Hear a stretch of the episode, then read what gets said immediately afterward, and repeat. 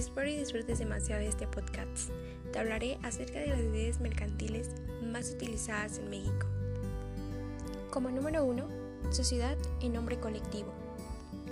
Es aquel que existe bajo una razón social y en la que todos los socios responden limitada y solidariamente. Se forma con el nombre de uno o más socios y se añaden las siglas de los socios restantes. Como mínimo, puede haber solo dos socios. En segundo lugar, está la sociedad en comandita simple. Se compone de uno o más socios comanditos con responsabilidad subsidiaria y limitada. También hay comanditos que solo pagan sus aportaciones. Se forma con el nombre de uno o más comanditas, seguidos de las palabras compañía u otros equivalentes. A la razón social se le agrega siempre sociedad en comandita o sus siglas S en C. En tercer lugar está la sociedad en comandita por acciones. En este existen dos tipos de socios, los comanditos y los comanditarios. Se pueden diferenciar por su capital que se representa por acciones. Los socios comanditarios no pueden ser administradores. En esta sociedad, como mínimo, pueden existir dos socios y es ilimitado el número de socios. En cuarto lugar está la sociedad de responsabilidad limitada. Esta sociedad se constituye entre socios que solamente están obligados al pago de sus acciones, sin que las partes sociales puedan estar representadas por títulos negociables. En quinto lugar, tenemos la sociedad anónima.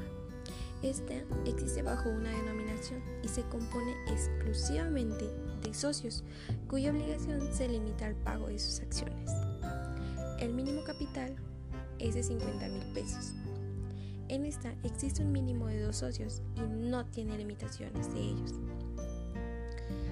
La duración es de un año a 99 años. Al terminar este lapso de tiempo debe ser renovada la empresa. Eh, la sociedad puede ser abierta o cerrada. La sociedad anónima es una de las sociedades más utilizadas en las empresas grandes, puesto que el nombre de los socios no está escrito directamente en el nombre de la empresa. Más sin embargo, la empresa está obligada a recibir el pago de sus acciones y recibir la ganancia por sus acciones. Como sexto y último lugar, tenemos la sociedad cooperativa. Esta ofrece rendimientos por trabajo o por consumo, y todos los socios pertenecen a la sociedad trabajadora. La responsabilidad puede ser limitada y no se establece un mínimo de capital social.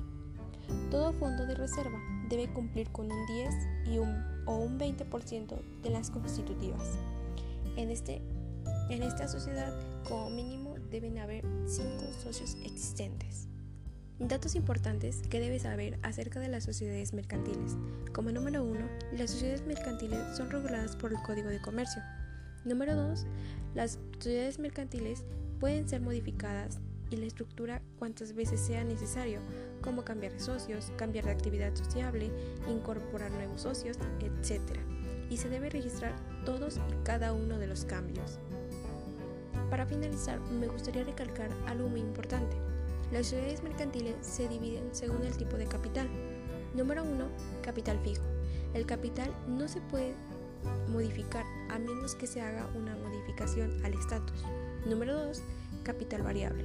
El capital disminuye o aumenta conforme al avance capital. Ya sabido lo anterior, espero que haya sido de gran ayuda este podcast. Hasta luego.